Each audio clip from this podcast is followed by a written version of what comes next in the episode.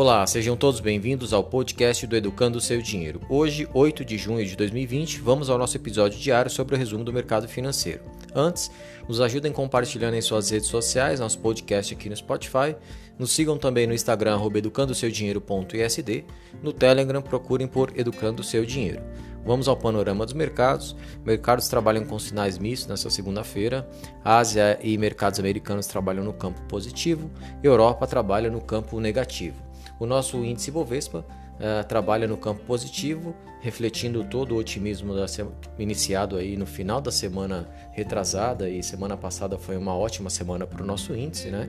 E o driver principal de tudo isso é, ainda é a reabertura da, das economias do mundo afora. Uh, hoje a agenda de indicadores foi uma agenda relativamente fraca, sem grandes indicadores uh, nos, nos, outros países. Aqui no Brasil a gente tem boletim Focus do Banco Central e nós vamos falar um pouquinho dele uh, mais para baixo. O petróleo recua no dia de hoje, mesmo com a OPEP mais ter sinalizado que o corte da produção seguirá até o final do mês de julho.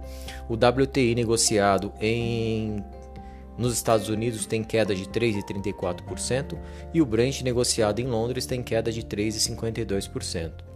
O mercado brasileiro, então, a segunda-feira, dia de boletim Focus do Banco Central, o boletim veio com revisão de PIB para baixo. A estimativa, a nova estimativa é queda de 6,48 no PIB para o ano de 2020. Na semana passada a estimativa era de uma queda de 6,25. Então teve uma queda aí é, pequena, mas um, um novo ajuste.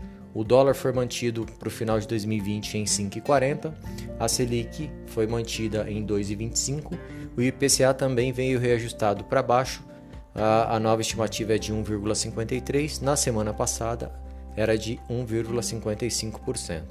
Já no cenário político, semana, no final da semana passada aí, uh, teve novo episódio no Ministério da Saúde, Uh, só dando continuidade aí à má gestão da pasta, né? O empresário Carlos Wizard, que iria ganhar uma secretaria uh, dentro do ministério, pediu para sair no último sábado. Uh, ele, no final da na, na, semana passada, ele já havia dito que, tinha, que iria haver recontagem dos casos no Brasil, porque os números até agora poderiam estar todos errados e isso não pegou bem. Ele sofreu críticas da, de muita gente aí, da mídia, né? E ele acabou cedendo e não fará parte mais do governo. E a partir de hoje a gente não vai falar mais sobre números de Covid aqui no nosso podcast. É, o site do Ministério da Saúde, por algum motivo, está desatualizado.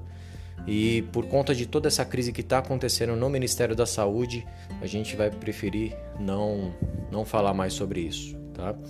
Uh, noticiário sobre as ações. CSN anuncia acordo com a Caixa Econômica Federal para a extensão de prazo da, de dívidas que somam aí um valor aproximado a 300 milhões de reais.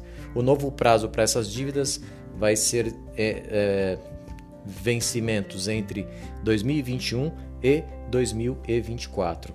A Grendene negocia com funcionários da planta de Sobral utilização do banco de horas durante essa semana, do dia 8 ah, de junho até o dia 14 de junho. A partir do dia 15, vai fazer a retomada das atividades de forma parcial, é, porém com redução de jornada e ainda deverá fazer algumas reduções de salário em torno de, de até 70%.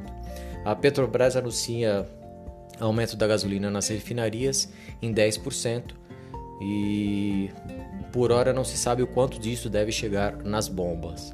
Vamos falar um pouco do dólar. O dólar hoje fecha com queda de 2,66%, cotada a 4,85.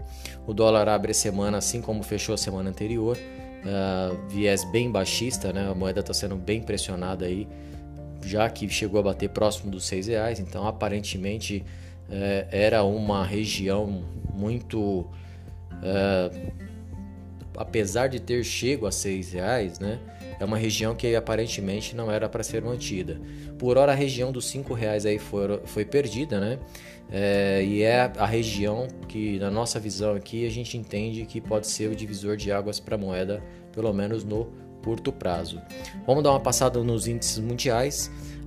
Hang Seng na China fechou com leve alta de 0,03, Xangai fechou com alta de 0,24, Nikkei no Japão fechou com alta de 1,38, a DAX na Alemanha queda de 0,22, Londres fechou com queda de 0,18, França queda de 0,43, Espanha alta de 0,30, Itália alta de 0,22 e Portugal queda de 0,24. Mercados americanos, Nasdaq alta de 1,13, S&P alta de 1,20, Dow Jones alta de 1,70. Hoje a Nasdaq volta a fazer é, recorde na bolsa por lá, tá? A Nasdaq sobe forte, já fez aí toda a sua recuperação pós Covid-19.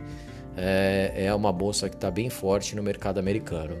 Ah, o nosso índice Bovespa sobe forte hoje no dia de, no dia de hoje, subiu 3,18%, cotado a 97.644 pontos. Uh, nosso índice abre a semana em alta, marca máxima ali no dia de hoje na região de 97.700 uh, pontos. Então, aquela região que a gente havia dado como alvo de 97.500 foi cumprido. Uh, o próximo alvo, se passar dessa região dos 97.500, uh, é a região de 100 mil pontos. E a gente volta a frisar que é uma região que está aí entre 97.500 pontos e 100 mil pontos. É uma região uh, que pode sim segurar o mercado, pelo menos para dar uma, uma respirada. E se uh, realmente houver interesse do, do, dos players aí, continuar fazendo esse mercado subir.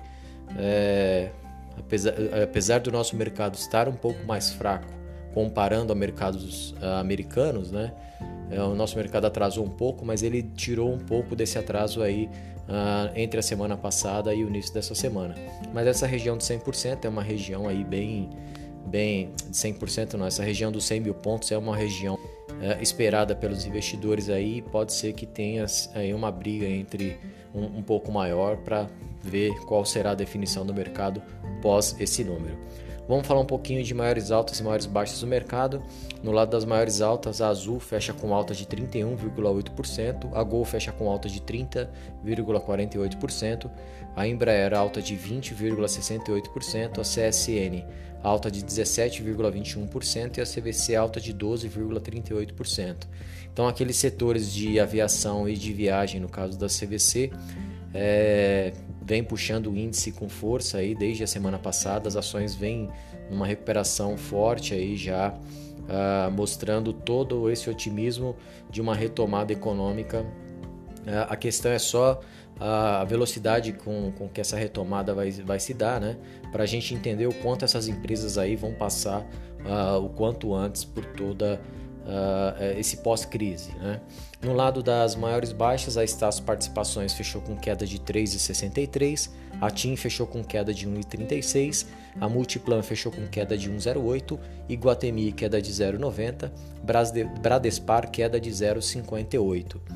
As demais blue chips do índice, Itaú alta de 3,96, Bradesco alta de 5,33, Petrobras alta de 1,80 e a Vale alta de 0,16. Por hoje é só, tenham todos um ótimo fim de dia.